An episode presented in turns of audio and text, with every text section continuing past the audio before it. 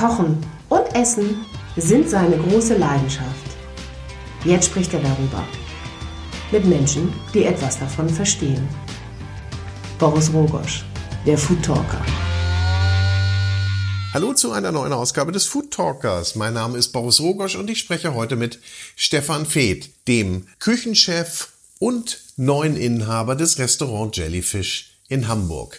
Das Jellyfish hatte vor einiger Zeit von sich reden gemacht, weil es nach Vandalismusvorfällen hm, geschlossen wurde, dann einige Monate auch brach lag und dann aber im September 2019 von Stefan Feeth übernommen wurde. Und hat dem Laden neues Leben eingehaucht, hat all seinen Mut, Naivität und Pioniergeist, wie er sagt, zusammengenommen und sich den Traum der Selbstständigkeit erfüllt. Und das realisiert er jetzt mit einem jungen Team, hat den Laden ein bisschen umgebaut und will ihm seinen eigenen Stempel aufsetzen, bleibt aber natürlich der Fisch- und Seafood-Küche treu, auch wenn es einige Fleischkomponenten im Menü gibt und zukünftig auch geben wird. Wir sprechen darüber, wie es ist, mit 26 sein eigener Herr zu sein, seine eigene Küche kochen zu dürfen. Er ist schon mit 15 ja in den Kochberuf gestartet, kommt aus einer Familie, die Landwirtschaft und Gastronomie betrieben hat, hat also das Gastro- und Lebensmittelgen in sich und er erzählt uns, wie es ist, als Jungunternehmer an den Start zu gehen. Viel Spaß beim Gespräch mit Stefan Feeth, darf aber natürlich vorher noch erwähnen, dass ihr auch diese Food Talker Ausgabe mit freundlicher Unterstützung des großen Restaurant- und Hotelguides hört. Ein Guide für Gäste mit Informationen und Inspirationen für Menschen mit Stil und Geschmack. Viel Spaß mit Stefan Feeth.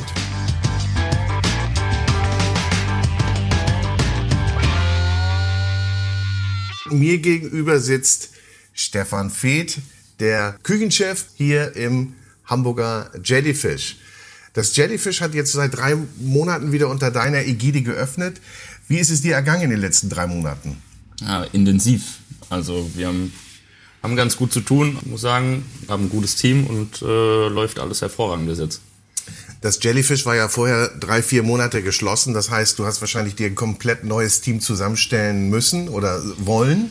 Ja, müssen, dürfen, wie man will. Natürlich kann man das immer seinen eigenen Wünschen äh, ganz gut anpassen. Ja, ich habe mir junge, hungrige, agile, teils schon fast Familienmitglieder äh, ins Team geholt. Ja, da reißt sich jeder für den anderen den Arsch auf.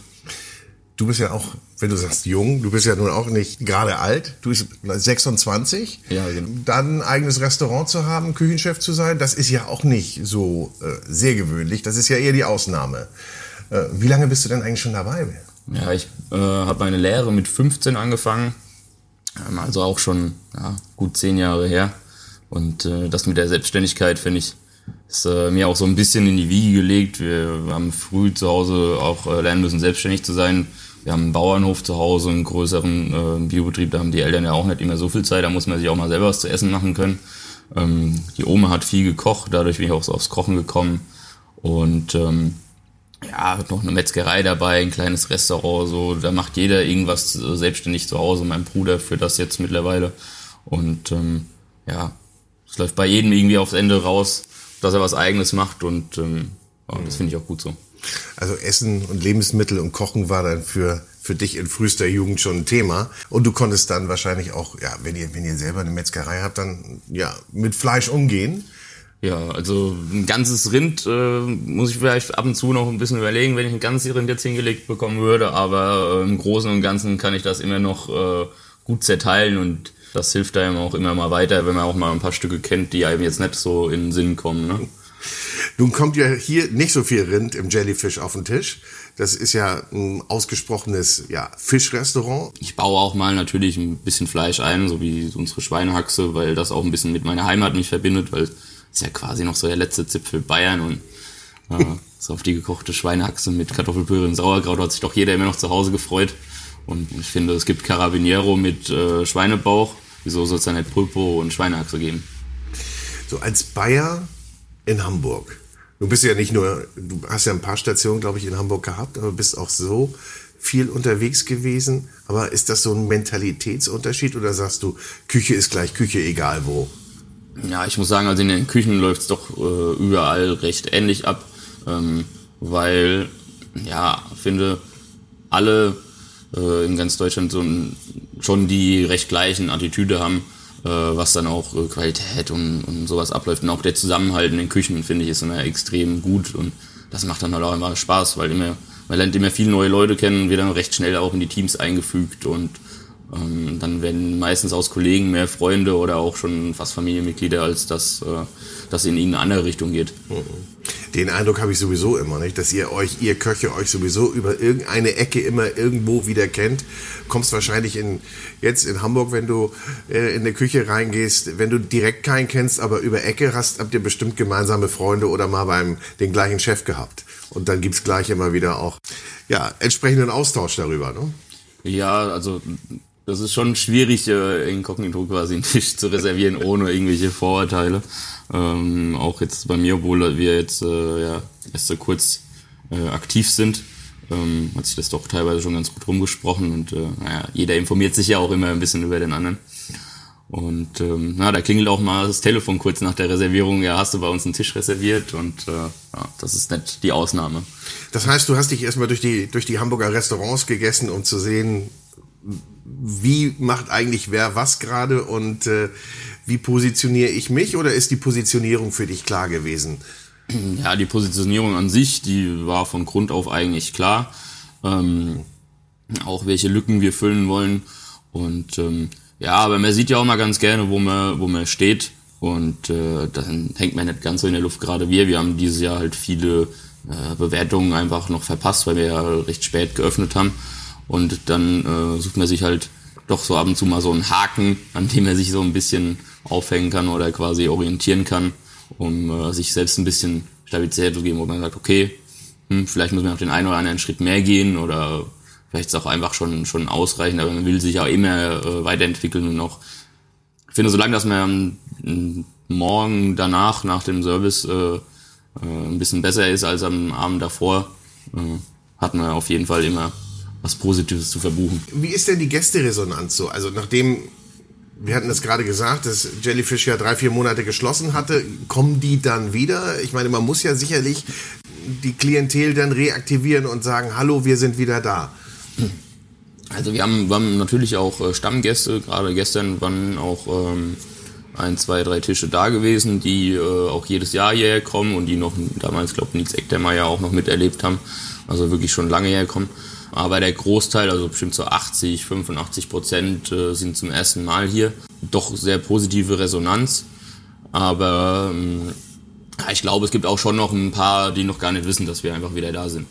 Nun warst du ja schon mal vorher hier. Du warst mal als Sous-Chef hier in Jellyfish und ähm, kanntest den Laden, also wusstest also, was dich erwartet. Was hast du jetzt anders gemacht als vorher? Wir haben eigentlich das, das Grundprinzip haben wir gelassen. Wir haben versucht noch äh, wie gesagt, so die eine oder andere Sache ein bisschen aufzubessern. Wir haben uns äh, im Restaurant, im Gastraum, äh, haben wir uns diese Quallen, wie du auch siehst, äh, an die Wand sprühen lassen. Die sind alle freihand gesprüht von Graffiti-Künstler hier aus der Umgebung. Haben unsere Holztische gelassen. Wir machen auch weiterhin keine Tischdecken. Äh, auf dem Tisch haben wir ein bisschen was verändert. Wir haben jetzt äh, nur Saltogläser, alle Mund geblasen, äh, weil ich finde, einfach ein geiles Glas ist. Und äh, da schmeckt der Wein halt, glaube ich, ein bisschen besser draus.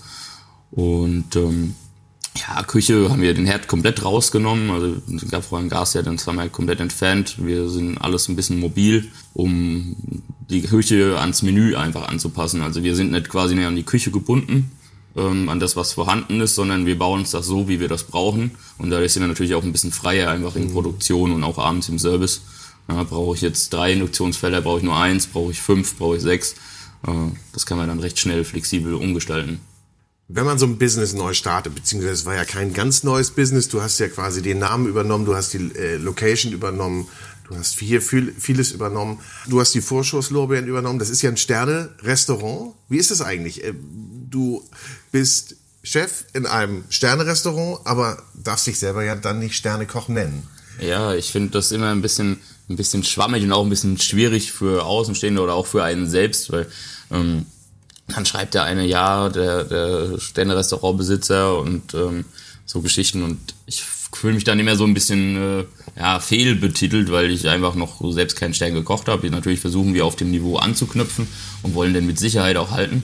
Aber ja, es ist halt dann schwierig, jemandem das verständlich zu machen, halt auch, weil viele immer noch denken, dass der, der äh, weil es ein Sternekoch ist, dass der Stern dann weg ist, wenn äh, der Koch geht. Aber im Prinzip kriegt ja immer das Restaurant den Stern. Und ähm, natürlich steht da immer der Küchenchefname drin und das ist auch alles richtig so. Aber es ist einfach schwer zu vermitteln. Hm, hm. Na ja, gut, ich glaube auch diese ganzen Regularien, du musst selber wahrscheinlich manchmal nachgucken und sagen, wie läuft denn das jetzt eigentlich ja. bei den unterschiedlichen Restaurantführern. Aber klar, aber am Ende zählt doch letztendlich, was der Gast bekommt und ob er zufrieden nach Hause geht und euch weiterempfiehlt. Ja klar, weil also ohne Gäste äh, kein Restaurant, ne? Und äh, wenn der Gast nicht zufrieden ist, äh, dann kann ich auch nicht zufrieden sein, weil im Endeffekt machen wir das für die Gäste und wollen den einen schönen Abend bereiten. Natürlich machen wir es auch immer ein Stück weit für sich selbst, weil es auch aus Überzeugung macht. Aber ohne einen Gast äh, kann man das einfach alles nicht umsetzen. Ne? Hm. War das für dich immer klar, dass du sagst, ich will mich relativ früh und schnell selbstständig machen und meinen eigenen Stempel aufsetzen? Ja, ich muss sagen, ähm, mein Ziel war eigentlich, was ich mir selbst gesagt habe, tatsächlich, dass ich das mit 24 schon mache. Oh. Ähm, das habe ich zweimal verpasst. Äh, ja. Wo hingst du denn da mit 24 fest, dass du das noch nicht machen konntest? Ja, es, es gab so das eine oder andere Projekt, das dann irgendwie dann auch mal kurzfristig äh, abgesagt wurde oder auch mal äh, ein Investor abgesprungen ist. Ähm, jetzt hier, das mache ich ja alles aus eigener Kraft, einfach weil ich mich nicht mehr von jemand anders abhängig machen will. Und auch deswegen arbeite ich auch nicht mehr für jemand anders, weil ich einfach mein eigener Chef sein will und das umsetzen äh, will, was ich für richtig halte. Und ähm, ja, einfach meine, meine Vision von Essen oder von, von Gastronomie einfach vorantreiben will. Und ähm, ja, ich finde, da sollte man sich, sollte einem keiner im Weg stehen dürfen. Und deine, deine eigene Vision, wo, wodurch zeichnet die sich aus? Also kannst du das so, wenn man das so in drei, vier Worte packen müsste, ich weiß, es ist immer total schwer, aber ähm, wie, wie fasst man das zusammen? Ja, es ist auch, also es ist, es ist schwierig. Zum Beispiel, man könnte also die Vision, ob man die jetzt als Stilistik dann auch bezeichnet oder nicht, ähm, nach so einer kurzen Zeit eine, eine eigene Stilistik oder eine Handschrift zu haben, ist immer ein bisschen schwierig. Ich finde, das entwickelt sich immer über Jahre. Ähm, natürlich zeichnen sich so ein paar Sachen ab, aber ich möchte mich auch äh, ganz äh, bewusst nicht in irgendeine Schublade stecken lassen, dass ich sage, oh, der kocht jetzt Japanisch, der kocht Französisch, äh, Französisch, der kocht nur äh, Nova regional und kauft nicht mal Pfeffer ein oder so. Also ich versuche ähm, das alles in einem, in einem Rahmen zu betreiben, der akzeptabel ist ähm, für alle dass die Gäste Qualität bekommen, dass ich wirtschaftlich arbeite, dass ich äh, trotzdem gute Produkte einkaufen kann, ähm, die versuche so regional wie möglich zu bekommen, aber trotzdem dann keinen Qualitätsabstrich machen will. Ich will jetzt nicht sagen, ich kaufe nur 50 Kilometer Umkreis ein und um 51 Kilometer weiter kriege ich aber ein besseres Stück Fisch. Klar. Dann äh, kaufe ich den, weil warum soll ich denn, ähm, wer, wer Abstriche im Produkt macht, hat auch ein schlechteres Ergebnis. Hm. Diesen, diesen eigenen Stil, wie wir das eben gesagt haben, den, der entwickelt sich erst raus. Wer hat dir denn von deinen Chefs, für die du gearbeitet hast, so am meisten mitgegeben, wo du sagst, so, da habe ich das gelernt? Oder ist das so eher so eine Symbiose, wo man sich so rauszieht, von dem nehme ich das mit, von dem habe ich das gelernt? Mit Sicherheit habe ich bei, bei allen was gelernt von allen was mitgenommen. Das merke ich auch immer, wenn einem so die Ideen für neue Gerichte kommen. Ach, ich möchte das Produkt verarbeiten. Ach, guck mal, wir haben mal das gemacht, da kann man ja vielleicht das einfach ein bisschen äh, abwandeln und äh, baut dann aus fünf, sechs Küchenstilen, wo einem das gefallen hat und das gefallen hat, dann wieder was Neues einfach zusammen und das dann einfach eigentlich viele äh, Sterne, wenn man so nimmt, äh, ineinander spielen. Ähm, und manchmal kommt da dann doch was ganz Gutes bei raus. Ähm, ich muss sagen, viel mitgenommen habe ich einfach auch bei Dieter Müller. Ich war halt eineinhalb Jahre äh, seine Stellvertretung und äh, ach, der klassische Curry Cappuccino war tatsächlich hier schon als, als Soße aber auf der Karte. Mhm. Ähm, und äh, vor zwei Tagen habe ich tatsächlich noch äh, ein Glas im Apero geschickt als äh, kleine Suppe. Die holt man dann alle wieder raus, diese Sachen. Ne? Ja, und, und, und das ist, das, das hat ja auch seinen Grund, warum das seit, äh, seit Jahren beliebt ist und warum das gut ist. Ne? Also es, es ist ja auch wichtig, wenn sich Sachen lange durchsetzen, dann äh, dann hat es, äh, dann ist es einfach bestätigt, dass das gut ist. Hm. Ja, wie so viele sagen, ne? du kannst nichts mehr neu erfinden, du kannst nur irgendwie äh, noch mal ein bisschen spielen. Ja, es ist auf jeden Fall schwieriger geworden, was neu zu erfinden. Also es gibt bestimmt noch Mittel und Wege, an die wir vielleicht jetzt noch gar nicht denken, aber Ähm, ja, man kann es einfach für sich selbst einfach interpretieren, wie es einem am besten, wie es für einen selbst einfach äh, passt. Ja, viel, damals, ich habe auch, äh, habe ja nicht nur unser so Altmeistern wie, wie der Müller gearbeitet, sondern auch ähm, Philipp Stein damals, äh, Favorite Parkhotel, der hat äh, mit 23, glaube ich, seinen, seinen Stern äh, verteidigt damals, hat er übernommen und da war auch einer der jüngsten dann mit. Ja, ne? ja, das, der war äh, damals äh, war auch der, der, der jüngste Sterne Deutschlands und ähm, wir sind auch mittlerweile gute Freunde und wir spielen uns auch jetzt noch immer mal einen Ball zu und ähm, haben auch noch viel Kontakt und da habe ich mit Sicherheit auch viel mitgenommen, weil wir hatten auch eine intensive Zeit. Wir haben da mittags 45 Kuvert geschickt und abends 45 Kuvert und ähm, wir waren auch mit Sicherheit auch nicht immer optimal besetzt und dann wächst man auch einfach zusammen. Ne? Und äh, der hat sich jetzt auch dieses Jahr selbstständig gemacht, tatsächlich ziemlich fast zeitgleich mit mir, ich glaube ein, zwei Wochen vor mir. Und äh, da haben wir dann auch noch mehr Austausch gehabt. Und, ah, wie machst du das? Und, mhm. das? und äh, dann hilft man sich da auch gegenseitig einfach. Ja.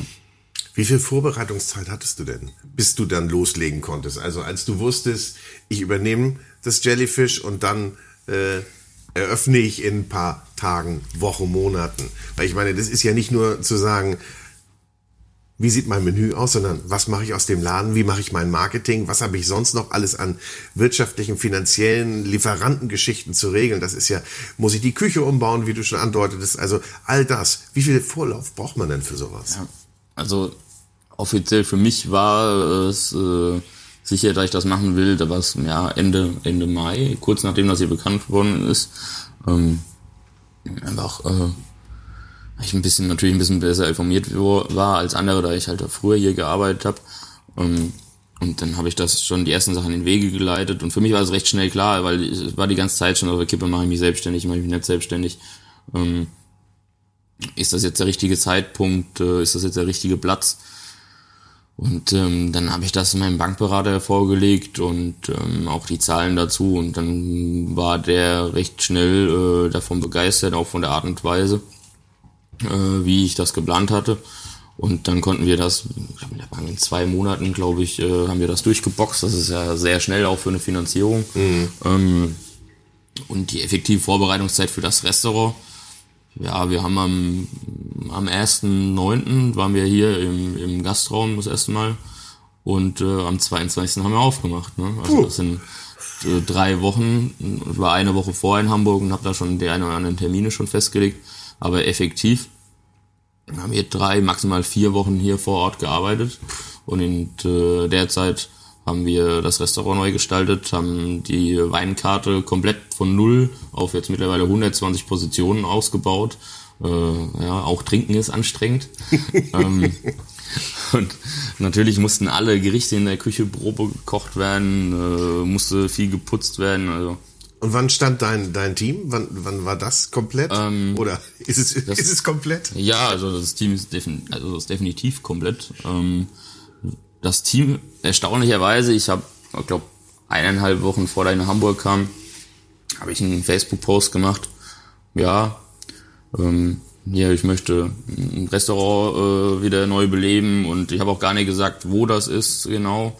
Ähm, aber Hamburg hast du schon gesagt. Ja, ich habe Hamburg, Hamburg habe ich gesagt, aber Hamburg, äh, um was es genau geht, habe ich nicht reingeschrieben, also ziemlich inkognito das Ganze. Und ähm, ich habe nur diesen Facebook-Post gemacht und dann auch eine Woche später war das Team voll. Ich habe keine Stellenanzeige, nichts geschaltet. Da reden aber alle von Nachwuchsproblemen. Ja, das, äh, kannst du dann nicht so unterschreiben, oder? Ja, also es, doch, es gibt schon Nachwuchsprobleme, gerade so im, im Lehrlingsbereich ist echt schwierig geworden, finde ich. Ähm, ich auch in Betrieben gearbeitet, wo auch viele Azubis hatten, zum Beispiel beim Dollenbait haben wir neun Azubis gehabt und das ist auch, ja, wenn die Leute nicht wirklich wollen, weil sie das machen müssen, dann ist das, äh, macht das keinen Spaß. Ne? Dann ist es viel Energie, die man da reinbringt und äh, am Ende kommt halt nichts raus. Ähm, oder man bekommt halt erst gar keinen. Das ist natürlich die andere Seite. Ähm, aber ich habe natürlich auch von vielen Kontakten einfach profitiert und dadurch, dass ich halt in Deutschland auch äh, viel unterwegs war, ähm, und dann hat mir der und der mal einen empfohlen und, und ja, hier, ich habe einen, du machst doch wieder auf und, und dann fragen die auch gar nicht nach, was du machst, sondern die kennen dich dann halt mhm. und sagen, ja, das passt schon. Also Netzwerk ist alles. Heißt es. Ja. Dann entsprechend. Netzwerk natürlich dann auch das aufzubauen in Richtung äh, Gäste, nicht? Weil da bist du ja nun auch sehr aktiv. Also ich meine, es geht ja nichts mehr ohne Instagram, Facebook, wie du gerade sagtest, oder ähm, sonstige lokale Marketingaktivitäten. Ja, das ist natürlich auch äh, viel Arbeit, die man da investieren muss, einfach um äh, so ein quasi ein großes Signal zu setzen. Einfach so, wir sind wieder da, wir haben offen. Es ist erstaunlich äh, schwierig, das publik zu machen, obwohl auch wir in großen Zeitungen, wir waren in der, in der Morgenpost drin, wir waren im Abendblatt drin, glaube sogar zweimal. Ähm, wir waren in der äh, äh, allgemeinen Gastrozeitung, die Restaurantlisten, äh, wir waren in so vielen Geschichten, äh, Formaten vorhanden und trotzdem sind würde ich sagen, bestimmt noch 50 Prozent der, der Leute, die hier in Hamburg sind, die, die wir ansprechen wollen, eigentlich, die noch gar nicht wissen, dass wir da, also dass wir einfach wieder vorhanden sind und äh, weiter Gas geben wollen.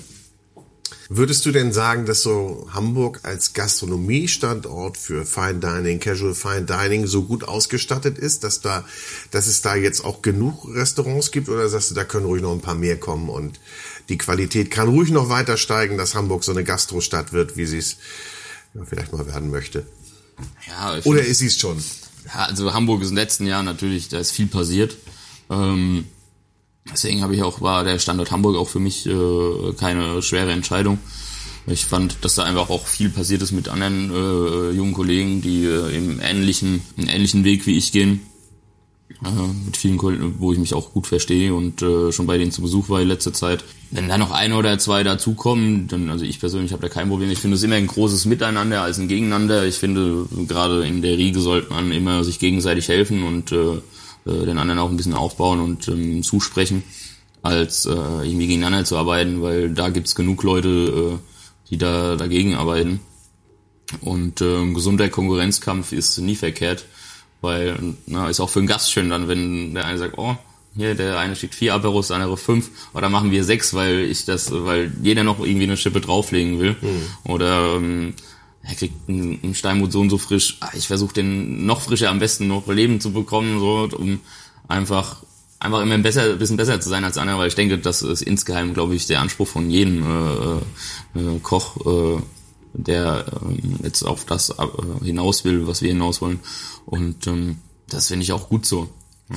Aber das heißt ja auch äh, entsprechende äh, Auszeichnungen bei den Führern, weil das eine bedingt wieder das andere. Hast du denn jetzt schon Tester im Haus gehabt? Also es hat sich noch keiner wirklich geoutet. Es läuft ja eh alles immer in Inkognito ab. Ich muss auch sagen, im Moment beschäftige ich mich auch, also wenn es kriegt eh jeder Gast bei uns dasselbe. Und das finde ich auch einfach wichtig, ähm, weil wenn man einen bevorzugt, dann ist ein anderer benachteiligt. Und äh, ich finde, das bezahlen alle dasselbe Geld und haben alle dasselbe verdient. Und ähm, deswegen muss ich auch, habe ich auch keine Angst, ob da, ob da jetzt ein Tester jetzt zwischendrin, ob der jetzt äh, untergeht oder ob ich das wirklich mal merken würde, dass da einer sitzt oder irgendwie eine Vorahnung habe. Ähm, das ist im Endeffekt dann eigentlich egal, weil besser machen kann ich es eh nicht, weil ich versuche jeden Tag mein Bestes zu geben. Und ähm, ja, wir werden sehen. Ja. Also wir drück, ich drücke dir auf jeden Fall die Daumen, ähm, weil erstmal Mut muss sowieso belohnt werden. Gehört da Mut zu, so, so einen Laden jetzt zu eröffnen? Oder sagst du, hey, habe ich mal so im Vorübergehen gemacht? Ja, Mut, Naivität, ein bisschen äh, Pioniersgeist, wie man es nennen will. Ähm, oder, oder wie meine Köche immer sagen, äh, dicke Eier.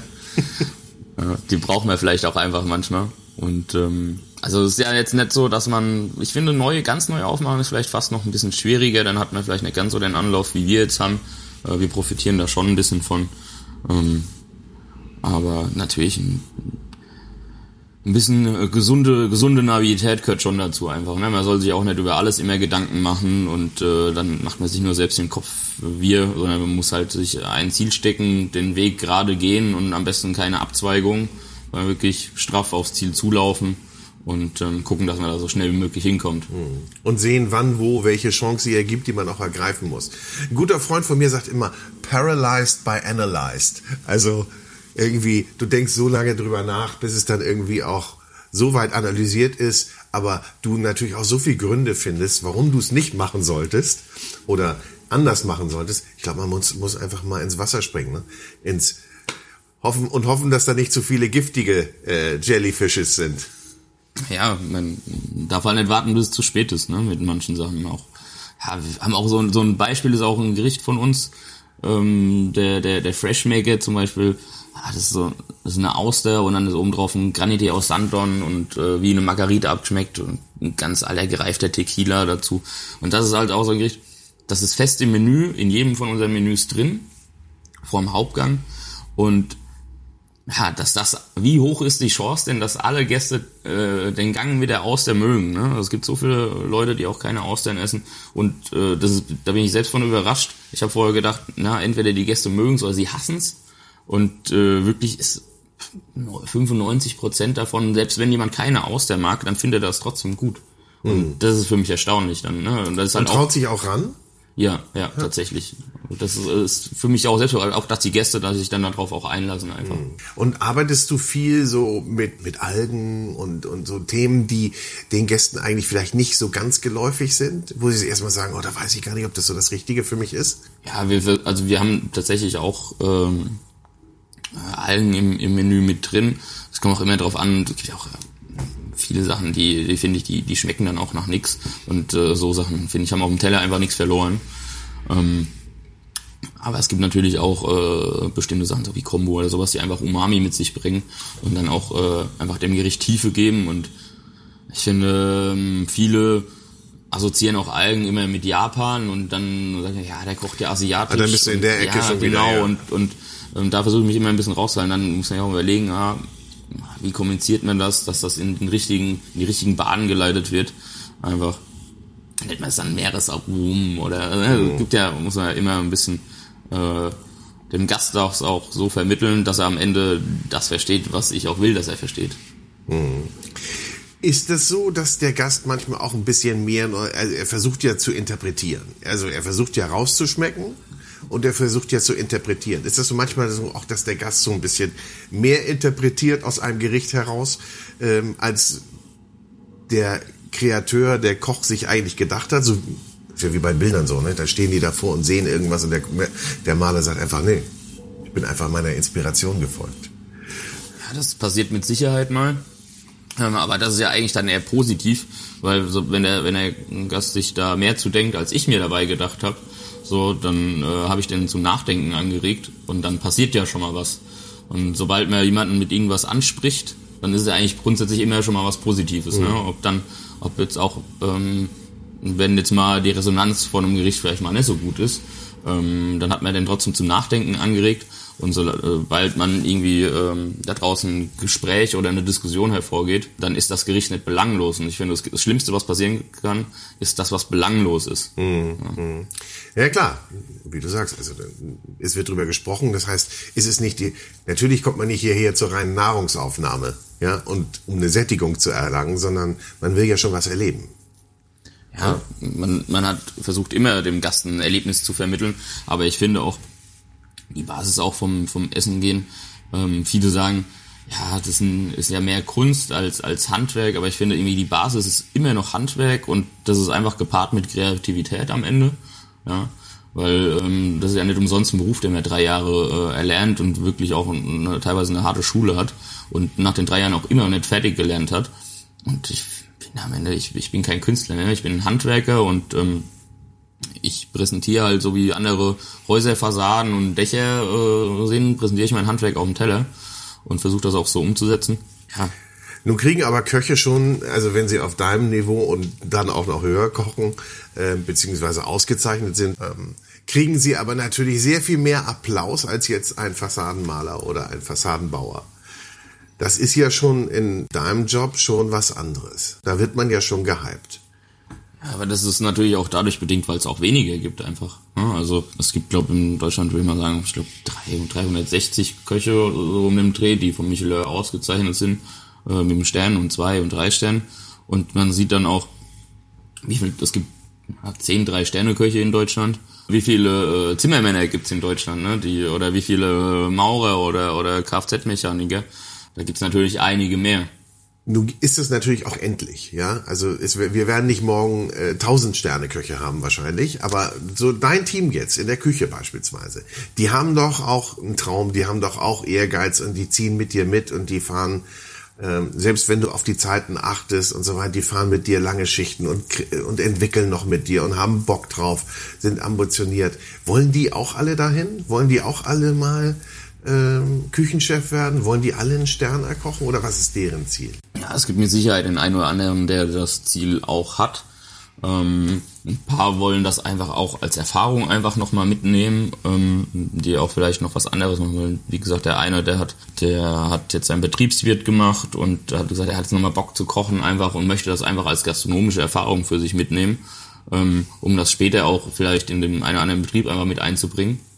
Dann, ja, ich habe einen, der kommt ein bisschen so aus der Elsass, äh, der ist wirklich äh, verrückt. Der kocht sich, glaube ich, auch nachts um drei noch irgendwelche Kochvideos an, wie er noch irgendwas, äh, irgendwelche Techniken ausarbeiten kann. Und der ist wirklich verrückt und äh, liest auch alle TripAdvisor-Bewertungen und äh, geht auch viel essen. Und der ist wirklich kochverrückt. Der, der sagt dann auch immer, ja, dann, ich versuche ja immer ein bisschen die, die Arbeitszeiten dann im Blick zu haben, dass wir da wirklich sagen, okay, das muss auch machbar sein, ähm, das muss im Serviceablauf funktionieren und auch um die Leute nicht zu überbelasten. Und äh, da sagt er immer, ja, das ist mir egal, ich will, ich will das machen. Ja, er findet das dann gut, auch wenn es dann aufwendig ist. Ne? Ja, da muss man immer ein bisschen aufpassen, dass man auch auf die, einfach auf seine Leute ein bisschen aufpasst, weil äh, wenn man kein Team hat, dann äh, hat man ja, dann wird hier ja, dann ist hier zu, ne, ohne Team. Und äh, das ist, finde ich, äh, wichtiger als der Küchenchef selber. Aber du bist immer da? Das ja. heißt, wenn der Laden auf ist, bist du auch immer da? Ja, also ja. ich bin äh, immer ich koche ja auch äh, noch voll im Moment äh, äh, den, den Postionné, äh, vorher die Passerie gemacht und wenn ich nicht da bin, ist der Laden zu. Fertig. Die Leute kommen äh, irgendwann vielleicht ja auch mal wegen Stefan Fett und dann sollen sie halt auch Stefan Fett hm. bekommen. Und kriegen sie ihn auch zu sehen, den Stefan ja. Fett, die Gäste? Zeigt ja, er sich auch mal? Ja, definitiv. Also ich versuche jeden Abend mindestens einmal an jedem Tisch zu sein. Äh, Wenn es gut läuft, schaffe ich es dreimal. Äh, der Schnitt ist so zweimal. Also ich bin mindestens bei einer Vorspeise, mach mal die Soße oder erklär das Apero. Beim Petit Four bin ich immer am Tisch, mache immer die Pralinen selbst. Ähm, einfach auch, äh, weil ich den Kontakt zwischen Gästen und Küchenchef einfach auch wichtig finde, dann dann sagen die auch, auch, mal doch mal vielleicht das eine oder andere mehr, als was im Service vielleicht mhm. nicht sagen, auch wenn mir was nett gefällt oder äh, auch mal eine eigene Meinung. Man kommt auch mal ins Gespräch und äh, da entstehen einfach manchmal gute Sachen dabei und das finde ich auch wichtig. Ja. Sind die Hamburger denn andere Gäste als in anderen Städten? Ich muss sagen, da merke ich keinen Unterschied. Also ich finde, die sind alle recht offen und, und, und freundlich. Ich habe noch keinen Gast gehabt, wo ich jetzt sage, okay, hm, auf den wir jetzt verzichten können. Aber ähm, ich finde, die sind bis jetzt alle. Wir haben nur nette Gäste gehabt bis jetzt. Kriegst du denn hier den, wenn, wenn dein Fisch, nicht? Also Jellyfish, Fischrestaurant. Zu 90 Prozent wird Fisch verarbeitet. Also ab und zu mal ein bisschen Fleisch, haben wir gehört. Im Menü haben wir jetzt, glaube ich, äh, sagtest du gerade irgendwie, gibt es so eine kleine Eisbein-Variante und noch irgendwo ja. was und noch eine Leber-Variante von der Ente. Aber ansonsten alles Fisch. Ähm, kriegst du denn hier den, ich meine, man sagt ja immer, Hamburg hat den frischesten Fisch in Deutschland. Ist das so? Kriegt man hier den besten Fisch, den man haben möchte? Ähm, ja, das ist, glaube ich, tatsächlich fast ein bisschen, ihr glaube, es ist ein bisschen schwierig ja, es ist manchmal, also insgesamt finde ich frische Ware zu bekommen, ist immer, immer eine Herausforderung und auch in dem gewissen Ausmaß, das man braucht. Ähm, ich finde, ja, Hamburg ist, ist zu nah an Norwegen, Dänemark und den ganzen Geschichten dran und dann nutzen natürlich die Lieferanten gerne die Fahrtwege, weil das natürlich einfacher und, mhm. günstiger ist auch für die. Aber dann ist der Fisch ist halt mit dem LKW einfach dann zwei Tage unterwegs Außer man bekommt halt wirklich, so wie dem letzten hatten wir hier richtig geile Forellen von Hummer Petersen gehabt, die äh, wurden dann, die habe ich samstags vorbestellt, sonntags wurden die äh, geschlachtet und Montag früh waren die bei mir. So, ja, dann, dann ist das geil. Dann verarbeiten wir die direkt montags, beizen die ein. Ja, für, wir haben wir damals eine Vorspeise gehabt. Aber so mit alles, was so, was so Lachs und so Geschichten angeht, also wenn, das ist besser, manchmal, da, da gibt's, äh, kann man in Frankfurt bestellen, dann wird das Zeug geflogen. Ja, und dann kommt er hier frischer an, als wenn ich den äh, hier regional bestelle. Mhm. Ähm, aber ja, da werden ja trotzdem, da werden ja einfach vorhandene ähm, Infrastrukturen genutzt. Es wird nicht eher für mich extra mit dem Helikopter der Fisch eingeflogen, äh, aber da wird dann irgendein Passier, äh, Passagierflugzeug äh, in einem Kühlcontainer wird dann mitgeschickt, aber dann ist der Fisch äh, am Abend vorher geangelt oder, oder früh geangelt worden und am nächsten Morgen ist er bei mir und dann ist das einfach ein Qualitätsunterschied, den ich einfach nicht ausblenden kann. Mhm, mh. Aber ist das denn so auch so, wenn du sagst, ich brauche mal, ich brauche den Steinbutt, ich brauche jetzt äh, nächste Woche Donnerstag meinen Steinbutt, dass dann dein Lieferant auch weiß, dass du den brauchst und da auch den richtigen für dich aussucht? Ich kann mir das gar nicht so richtig vorstellen. Ja, also ähm, ich habe tatsächlich ganz guten Kontakt mit meinen äh, Vertretern und die, ähm, oder sagen wir mal so meinen Beschaffern vielmehr, äh, die reservieren dann wirklich auch für mich einen Fisch schon vor. Also ich habe den gar, auch wenn ich den gar nicht bestellt habe, der reserviert den für mich und sagt, hier, der ist, der ist für ein Fett und ähm, der will die die Größe und will die die Qualität und will denn, dass der da und da herkommt. Und äh, dann ist der tatsächlich auch da und wenn halt natürlich gibt ja immer mal unvorhersehbare Sachen, da ist mal ein Sturm oder sonst was wegen Jakobsmuscheln. Ja. Und äh, dann sage ich aber auch, dann muss man halt auch so konsequent sein und sagt mir, okay, die sind jetzt einfach nicht so gut, wie ich die haben möchte, weil das Wasser aufgehoben und viel Sand drin ist. Und dann muss man auch sagen können, okay, hier, heute gibt's halt keine Jakobsmuschel und ich muss mir eine Alternative überlegen, die, die mir meistens auch anbieten können. Und dann stelle ich was anderes und dann steht halt auf der Karte zwei Jakobsmuschel drauf, und dann vermittle ich dem Gast halt, okay, heute gibt's halt dann gibt's halt änderst, oder dann änderst ja. du den Gang mal ganz ja. ganz kurz. Wie, wie lange hat denn so ein Menü bei euch Gültigkeit? Wie lange ist es auf der Karte? Lange also wir? Wir wechseln ja nie das ganze Menü, wir tauschen immer einzelne Gerichte aus. Einfach auch, um, um immer die Qualität und die Abläufe äh, äh, festzuhalten. Und ähm, ich versuche schon, dass ein Gericht nicht länger als zwei Monate auf der Karte ist. Es gibt ja auch mal Ressorts, da läuft das auch mal drei Monate oder ziemlich lange. Und ich finde auch, viele Gäste bemängeln zu Recht einfach, dass die Menüs viel zu lange laufen in Deutschland. Und ähm, das ist, äh, da machen sich vielleicht auch manche ein bisschen zu einfach. Ja, als Stammkunde wird's dann öde, ne? Wenn ja, und ich will ja auch Gäste haben und wenn ich den Gästen aber nicht die Möglichkeit gebe, wiederzukommen, weil ähm, dasselbe das Menü immer noch gibt, was vor einem halben Jahr gilt, was auch, äh, finde ich auch, dann hast du ja auch nichts mit der Saisonalität am Hut, weil äh, ein halbes Jahr gibt's halt keine Steinpilze oder Pfifferlinge oder Trüffel oder und dann muss ich halt auch mal öfters mal wechseln. Natürlich ist das immer viel Arbeit und das ist natürlich auch ein Kostenfaktor, gerade wenn man selbstständig ist und auch ein Arbeitsaufwand. Aber den einfachen Weg kann halt auch jeder gehen. Was wäre denn so ein einfacher Weg? Ich pack das mal andersrum. Kann man denn mit der Sterneküche Geld verdienen? Ich frage das mal so ganz offen. Kann man da sagen, davon werde ich ein wohlhabender Mann? Ja, ob man jetzt sagt, davon wohlhabend, ich kann, ähm, aber wenn ich nicht denken würde, dass ich damit mein Leben irgendwie finanzieren kann, ähm, dann würde ich es ja nicht machen. Dann wäre das ja einfach ziemlich blauäugig, was ich hier gerade mache. Vielleicht denken das auch der eine oder andere. Vielleicht ist es auch so, ne? Das äh, weiß man ja jetzt nicht nach drei Monaten. Aber äh, wenn ich äh, davon nicht überzeugt wäre, dass das funktionieren würde, dann hätte ich es nicht gemacht. Also mal sein Auskommen muss man schon haben, man macht das nicht aus nur ja. aus Spaß ja. und Überzeugung, das natürlich ganz stark, aber und aus Leidenschaft, aber man muss natürlich auch davon leben können. Ja, das kommt, es kommt immer darauf an, wie man was macht, glaube ich. Also wie man es umsetzt, äh, mit welchem Engagement man das macht und äh, wie weit man alles hinterfragt einfach. Man sollte auch sich immer selbst mal hinterfragen zwischendrin.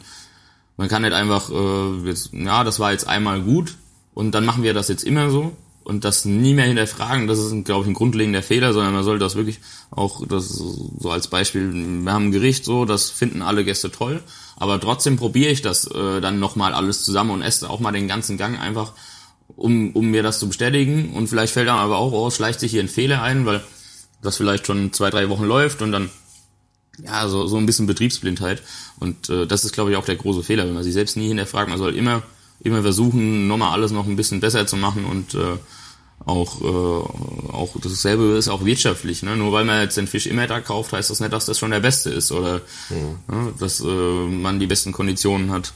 Ich finde, man muss immer gucken, dass man das auch das beste Produkt äh, zum besten Preis einkauft und äh, natürlich immer mit dem Hintergedanken, dass das Ganze auch ein bisschen äh, in einem guten Rahmen abläuft. Mhm. Ja, das ist wenn du sagst, bestes Produkt einkaufen, kann man denn eigentlich Fisch aus Aquakulturen kaufen? Das ist ein schwieriges Thema. Ich finde ja und nein. Es kommt immer darauf an, was und woher.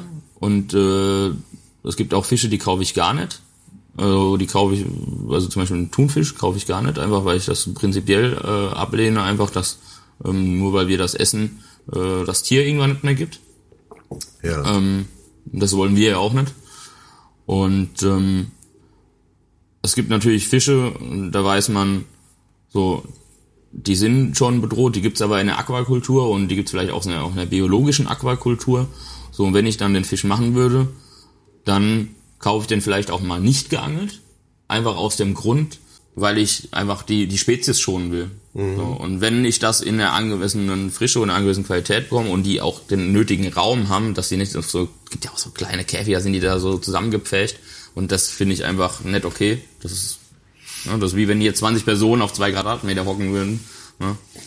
Dem wird's auch nicht gut gehen. Ja, genau. Und äh, dasselbe äh, will ich auch, dass äh, mit meinem Produkt oder mit dem Fisch oder mit dem Tier auch, dass das genauso gehandhabt wird. Mhm.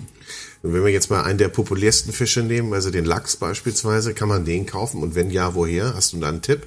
Das soll, da sollte man auf jeden Fall auf die Jahreszeit einfach aufpassen, ähm, weil der natürlich auch mal schnell sehr, sehr fettig wird oder natürlich auch zu den Laichzeiten und so geschieht. Dann soll man auch mal gucken, dass man halt da vielleicht dann keinen Wildfang bezieht, einfach aus dem Grund, ähm, weil wenn man dann natürlich ein Tier ähm, aus dem Wasser zieht und dann auch äh, Rohungen drin sind für 20.000 kleine mhm. Fische. Und dann hat man mit dem einen Fisch äh, eine ganze Population äh, geschädigt. Ja, und äh, wenn, wenn mir ein Lieferant so einen Fisch liefert, dann, äh, dann bin ich sauer, auf jeden Fall. Also ja, ja. das sage ich dann auch am Thema, das, was soll das, ne? Weil das muss einfach nicht sein, weil damit schießen wir uns am Ende ins eigene Bein. Klar, also ich meine, nachhaltig, glaube ich, haben wir alle kapiert, müssen wir denken. Aber ich gehe noch mal zum Lachs zurück, sonst werden wir hier noch Sonst wären wir hier noch zu philosophisch. Ich möchte ein Lachsgericht machen. Ja, für 15 Personen. Hast du ein kleines Rezept für mich? Also wenn man es zu Hause machen will, dann finde ich, soll man sich auch äh, immer äh, nicht zu schwer machen. Äh, ich habe früher auch immer viel für meine Familie gekocht und dann verzettelt man sich auch mal ganz schnell. Und ähm, so, wir haben immer einen Gewürzlachs gemacht. Haben wir auch einen geangelten Schottenlachs immer gehabt. Eine Lachsseite, einfach auf der Haut gebeizt, äh, mit braunen Zucker, Salz, Sternanis, Nelke, Fenchel, Anis, Thymian äh, mit drin. Die Lachsseite mit, mit Dill abgedeckt, um die zu schützen. Dann wirklich einmal unten, einmal die Beize verteilt, oben drauf die Beize 16, 17 Stunden ziehen lassen und dann einfach das Ganze kurz abspülen, trockenlegen und dann das kann man. Packe ich dann in den Kühlschrank? Muss ich das irgendwie beschweren oder so? Oder nee, einfach, einfach in, in einem Blech oder in eine Dose, zum Beispiel ja. zu Hause, dass der ganze Kühlschrank äh, dann nach den Gewürzen äh, riecht. Da hat ja auch eine andere Sache drin. Einfach über Nacht in, in den Kühlschrank stellen, durchziehen lassen, nächsten Tag abspülen, trockenlegen und dann kann man es einfach schön von der Haut runter sich die Tranchen schneiden und äh, das ist äh, was Leckeres einfach und ähm, das beansprucht eigentlich effektive Vorbereitungszeit nicht so viel, weil mhm. der Rest macht der Fisch von alleine und die Beize arbeitet dann für einen. Und dann macht man noch einen kleinen Steckrübensalat, einfach ein bisschen ein paar, paar Schülchen schneiden oder über den Hobel und ein bisschen marinieren mit ein bisschen äh, Salz, Zucker, Essig, ah, vielleicht noch ein bisschen Kürbiskernöl. Und dann hat man eine leckere, einfache Vorspeise. Ne? Ich werde deinem Rat befolgen. Jetzt muss ich nur noch den, den schottischen Wildlachs kriegen. Wenn du dein Restaurant nicht geöffnet hast, an, ich glaube, zwei Tagen die Woche, ja. ja. ja. Ihr habt Öffnungszeiten jetzt ja etwas anders als die Kollegen? Ja, wir sind äh, von äh, Donnerstag äh, bis einschließlich Montag da. Also Montag sind wir, glaube ich, die einzigsten, die hier in Hamburg äh, geöffnet haben. Wir sind auch schon, haben auch schon ab 18 Uhr offen, auch gerade so sonntags oder so Geschichten, wo man ja auch nicht so spät essen gehen mhm. will, einfach weil man nächsten Tag meistens arbeiten muss, ist das ganz schön. Montag ist halt auch schön für Kollegen, ne? Dann kann man, können die bei uns vorbeikommen, dadurch, dass wir dann Dienstag, Mittwoch äh, zu haben, dann äh, gibt mir auch seinen Mitarbeitern auch mal die Chance, hier kann man auch mal essen gehen, mhm. ähm, ohne sich dafür extra frei nehmen zu müssen, sondern kann das auch mal flexibel planen. Und ähm, das ist ganz angenehm, das nutze ich ja selbst auch. Wohin gehst du denn gerne? Ja, also, Oder willst du hier keinen, keinen Kollegen hervorheben? Ja, Vielleicht macht er das ja auch mit dir. Ja, ich habe ja, hab ja nur äh, tolle Kollegen hier in Hamburg quasi. Nee, ich äh, war tatsächlich, glaube bei, bei fast allen hier in Hamburg die letzte Zeit unterwegs. Ähm, ja, du warst ja, du warst ja selbst äh, letzte oder vorletzte Woche äh, noch beim Kollegen unterwegs und dann äh, gab es ja so ein, hatten wir das Gespräch, dass es ja. da so einen Gast gab, der tatsächlich beide Menüs hintereinander gegessen hat. Das muss man erst mal bringen. Das kommt, glaube ich, auch nicht so häufig vor. Aber ja. das ist dann echte Recherchearbeit, die du geleistet hast. Ne? ja, äh, das war äh, auf jeden Fall eine äh, sportliche Herausforderung, sagen wir mal so.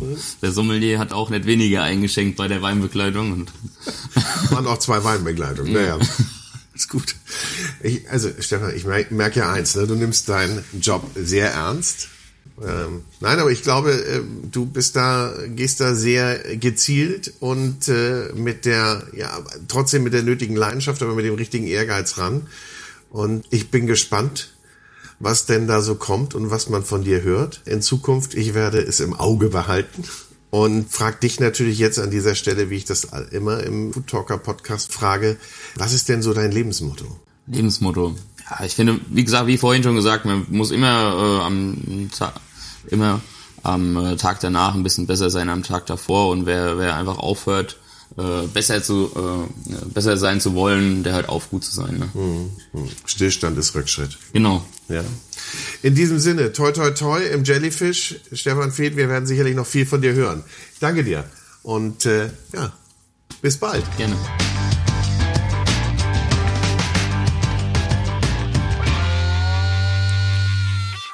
Das war's mal wieder. Schönen Dank, dass du zugehört hast. Wir freuen uns natürlich wie immer über Kritik, Anregungen und Tipps. Und nicht vergessen, auch diese Folge des Food Talker Podcast hörtet ihr mit freundlicher Unterstützung des Der große Restaurant und Hotel Guide. Ein Guide für Gäste mit Information und Inspiration für Menschen mit Stil und Geschmack. Im Internet findet ihr den großen Guide unter www.der-große guide.de